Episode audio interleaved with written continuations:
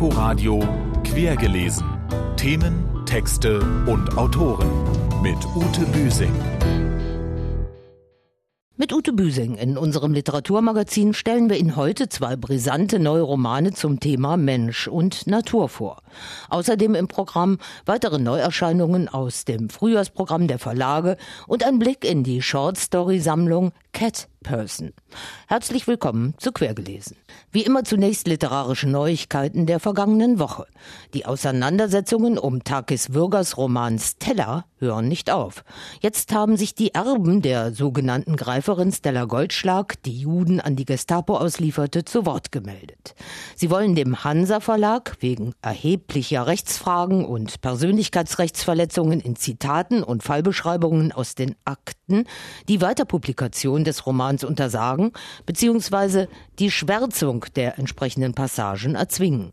Auch gegen das an der Neuköllner Oper entstandene Musical Stella wollen sie gerichtlich vorgehen. Der britische Man Booker Prize verliert seinen langjährigen Sponsor. Das Investmentunternehmen Man Group will sich aus dem von ihm in den letzten Jahren mit insgesamt rund 28,6 Millionen Euro geförderten international renommierten Literaturpreis zurückziehen. Zuletzt war diese Sponsorenschaft von Bestsellerautor Sebastian Fawkes scharf kritisiert worden. Das Hedgefondsunternehmen sei ein Feind. Investmentbanker seien nicht die Art Leute, die Literaturpreise sponsern, sondern solche, die durch sie kritisiert werden sollten. 2019 soll der Booker Prize wie gewohnt vergeben werden. Für die Zeit danach ist die Stiftung in Gesprächen mit neuen Sponsoren. Und jetzt zu literarischen Neuerscheinungen aus dem Frühjahrsprogramm. Mit Mensch und Natur bzw. Expeditionen ins Unbekannte und mit der Großmannssucht der Forschungsreisenden beschäftigen sich gleich zwei Romane.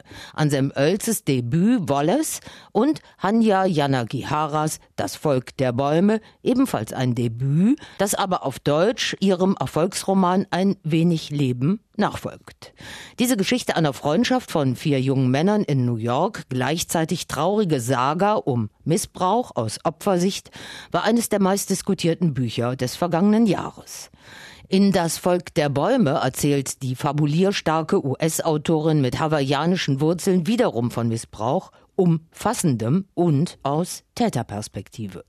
Dazu hat sie ein täuschend echtes Sujet kreiert. Einen Abenteuerroman im Forschermilieu, in dessen Mittelpunkt die Entdeckung der Langlebigkeit. Hauptfigur des gut 400 Seiten starken, düsteren Dschungelbuches ist der fiktive Mediziner und Naturforscher Norton Perina, der ab den 1950er Jahren mit Kollegen einen steinzeitlich lebenden Südseestamm erkundet. Durch das rituelle Verspeisen einer besonderen Schildkrötenart erreichen die Urmenschen eine lange Lebensdauer, weit über 100 Jahre hinaus.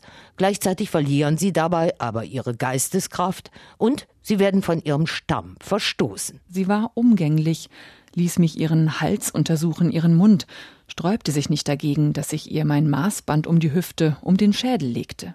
Aber dann wandte sie sich plötzlich gegen mich zeigte mir die Zähne und fauchte mich an, die Augen so weit aufgerissen, dass die Iris in weißem Gelee zu schwimmen schien. Und dann wich sie ebenso plötzlich zurück, verfiel wieder in ihren dümmlichen Traumzustand, und ihre Zunge, die in einem enervierend hellen, hübschen Peonienrosa gefärbt war, stieß zwischen den dunklen, rauen Lippen hervor. Anschaulich schildert Jana Gihara das fremde, exotische Volk, seine Rituale und Eigenheiten, wie die faszinierende, gefährliche Gegenwelt des Dschungels. Durch die vielen Fußnoten und bibliografischen Angaben des dem Forscher treu ergebenen Herausgebers wirkt Perinas Lebensbeichte wie ein Tatsachenbericht. Einer, in dem die eigentliche Erzählerin, also Jana Gihara, die Zerstörung der Natur durch die weißen Kolonisatoren des 20. Jahrhunderts in jeder Zeile mitschwingen lässt. Sie zeigt, wie das isolierte, unschuldige, unberührte Naturvolk vorgeführt, instrumentalisiert, korrumpiert und schließlich zerstört wird. Dazu trägt auch bei, dass US-Entdecker Norton Perina inzwischen mit akademischem Ruhm und dem Nobelpreis überhäuft, schließlich ist er einem Anti-Aging-Medikament auf die Spur gekommen, in einem humanitären Ein-Mann-Unternehmen nach und nach 43 Jungen und Mädchen aus dem Volksstamm nach Amerika heimholt und dort großzieht. Glaubst du, du hättest nicht so ausgesehen, als du herkamst, Megan? Oder du, Owen? Nach ihrer ersten Reaktion auf ein neues Kind war ich immer gezwungen, sie auf diese Art zurechtzuweisen. Die Älteren waren dann beschämt, die Jüngeren trotzig. Diesmal aber blieben sie ungerührt. So haben wir nicht ausgesehen, riefen sie wie aus einem Mund. Und man muss sagen, dass sie nicht ganz Unrecht hatten. Ich habe mich schon zu der Verkommenheit von Victors vorherigen Umständen geäußert, zu dem physischen Schock, den man bei seinem Anblick erlitt. Aber will ich ganz ehrlich sein, muss ich auch sagen, dass man nicht bloß erstaunt war, wenn man ihn sah, sondern eher abgestoßen. Bis zum bitteren Ende des als Ich-Beichte abgefassten Romans glaubt man als Leser nicht, dass Perina sich tatsächlich auch des Kindesmissbrauchs schuldig gemacht hat, wofür er, als sein Freund den reuevollen Bericht herausbringt, längst im Gefängnis sitzt. Er hat aber doch auch sexuell seine Macht vielfach missbraucht.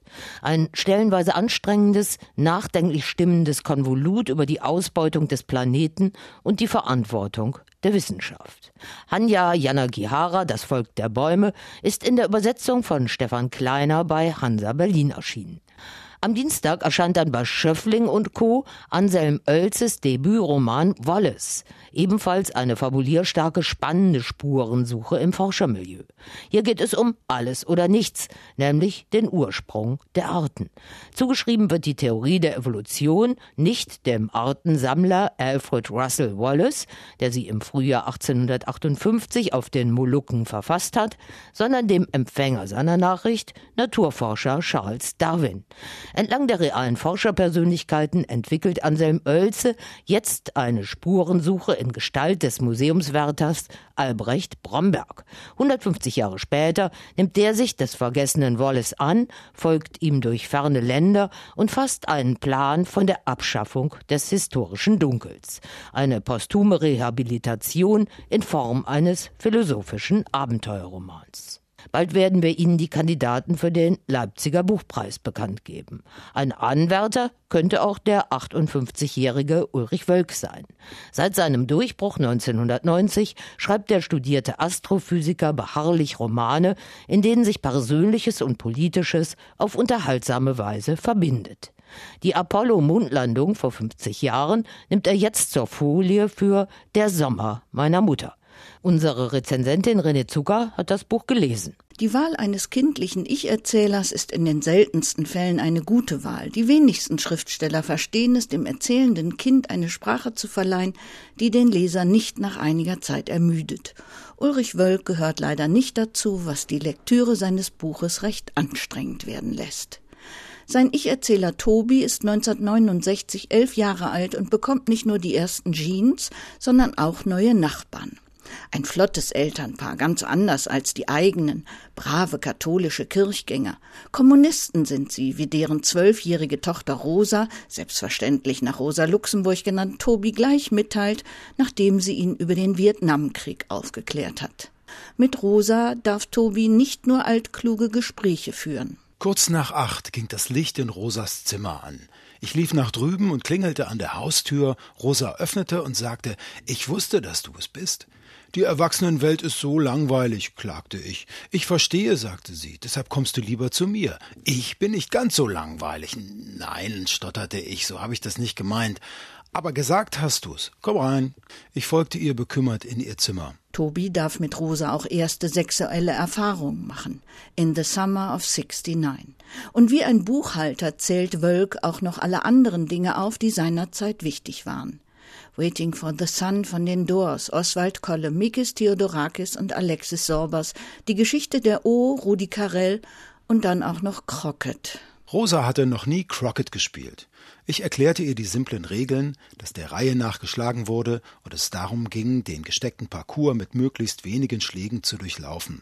Wichtig war, dass man nach einem glücklichen Schuss durch ein Tor einen weiteren Schlag bekam. Über diese spannenden Spielregeln könnte man fast vergessen, dass es eigentlich um eine große Tragödie in diesem Roman gehen soll, was der Autor gleich im ersten Satz klar macht. Im Sommer 1969, ein paar Wochen nach der ersten bemannten Mondlandung, nahm sich meine Mutter das Leben. Warum Tobis Mutter sich das Leben nimmt, was übrigens nach dem Donnerschlag gleichen Romananfang dann relativ unspektakulär verläuft, dem soll hier nicht vorgegriffen werden, aber natürlich hat es etwas mit den Kommunistennachbarn zu tun, die natürlich nicht in die Kirche gehen, wogegen die kleine nervtötende Rosa sich doch ganz gerne mal darin aufhält, weil es da so ist, als wäre da noch etwas, was wir nicht sehen könnten. Ja, man kann das alles erzählen, wie es damals war mit dem Sex und dem Rock'n'Roll, Feminismus und Kommunismus, aber ein bisschen mehr Pep und Tiefe dürfte schon drin sein, als in diesem zähen und braven Konstrukt.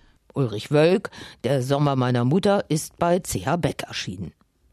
Für viel Aufsehen sorgt derzeit Cat Person, eine Kurzgeschichtensammlung aus der Feder von US-Autorin Kristen Rupenian. Die titelgebende Geschichte um ein Pärchen, das Sex hat, obwohl sie eigentlich nicht will, nur aus Verpflichtung mitmacht, erschien im Dezember 2017 auf der Höhe der MeToo-Debatte im Magazin New Yorker und machte Rupenian zur Short Story Queen der sozialen Netzwerke.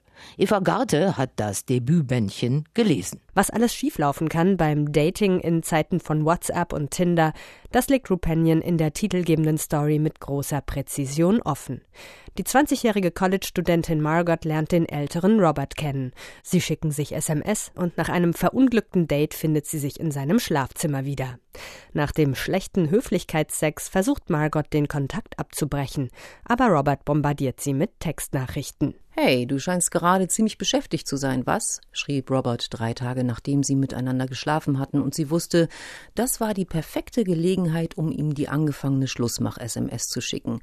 Aber stattdessen schrieb sie einfach nur Haha, ja, stimmt, sorry, und ich melde mich. Und dann dachte sie, warum mache ich das bloß? und fand keine Antwort darauf. Die Kernfrage, die Kristen Rupenian in verschiedenen Variationen stellt, lautet Warum tun Menschen das, was sie eigentlich nicht tun wollen oder sollen? Sehnsüchte, Ängste, Projektionen und verdrängte Gefühle sind dabei die Katalysatoren, die ihre Stories vorantreiben. Gleich die erste Geschichte Böser Junge vermag einen in den Bann zu ziehen. Sie beginnt zunächst harmlos. Ein Pärchen gewährt einem gemeinsamen Freund nach dessen Trennung Asyl und macht sich einen Spaß daraus, beim Sex besonders laut zu sein. Berauscht von der Erfahrung gemeinsam ausgeübter Macht, eskaliert die entstehende Dreiecksbeziehung von lustvoll zu gewaltsam. Er war wie ein glitschiges Etwas, das wir in unseren Händen gefangen hielten, und je fester wir zudrückten, desto mehr davon quoll uns durch die Finger. Düstere Fantasien, Manipulation, sexuelle Gewalt. Zimperlich sollte man bei der Lektüre dieser Texte nicht sein, die zum Teil arg blutrünstig, sexuell explizit und provokant daherkommen. Stilistisch brennt Kristen Rupenian zwar kein Feuerwerk ab, doch sie weiß, wo es weh tut. Und sie ist eine Meisterin des Suspens, des Spannungsaufbaus. Dass sie diese Spannung nicht immer zufriedenstellend auflöst, ist einer der Schwachpunkte dieses Buches. Zu oft enden die Geschichten im Diffusen, im Wagen, bleiben pointenlos. Ich finde ja, die zwölf Episoden aus dem Milieu der Menschen, die sich über die Dating-App Tinder flüchtig zusammenfinden und ebenso schnell wieder trennen, lassen in ihrer Oberflächlichkeit tief blicken in die Gemüts- und Gemengelage heutiger 30-somethings. Ein Befindlichkeitspanoptikum, das große Literatur gar nicht erst sein will. Cat Person Stories ist in der Übersetzung von Nella Beljan und Friederike Schilbach bei Blumenbar Aufbau erschienen. Veranstaltungshinweise. Der große amerikanische Gegenwartserzähler T.C. Ball kommt mal wieder nach Berlin ins Haus des Rundfunks an der Masurenallee zur Weltpremiere seines neuen Romans. In Das Licht, erschienen bei Hansa, lässt der 70-Jährige den beschwipsten Utopismus der drogenbeschwingten 60er Jahre und den LSD-Apostel Timothy Leary wieder lebendig werden. Die Veranstaltung am Dienstag, dem 5. Februar um 20 Uhr ist bereits ausverkauft, aber die Kollegen von Radio 1 übertragen sie live. Der traurige Gast heißt der neue bei Rowold erschienene Roman von Matthias Navrat. Darin geht es um einen Mann, der im Winter des Anschlags auf den Weihnachtsmarkt an der Berliner Gedächtniskirche Nachbarsbiografien um Verlusterfahrungen wie Puzzleteile zusammenfügt. Vorgestellt wird er am Donnerstag, dem 7. Februar um 20.30 Uhr im literarischen Salon Britta Gansebohm in der Z-Bar. Fehlt uns noch der erste Satz eines neuen Romans, der hier unser letztes Wort sein soll. Wir entnehmen ihn gleich dem neuen Roman von Matthias Navrat, Der traurige Gast. Am dritten Sonntag im Januar fuhr ich von unserem Viertel aus mit der U-Bahn zur Hasenheide am Südstern, auf die andere Seite der Stadt. Mehr zu Matthias Navrat und seinem Roman Der traurige Gast dann bei meiner Kollegin Nadine Kreuzhaler, die auch TC Boyle getroffen hat, im nächsten Quer gelesen. Und das war's für heute. Tschüss sagt Ute Büsing. Inforadio Quergelesen. Themen, Texte und Autoren mit Ute Büsing.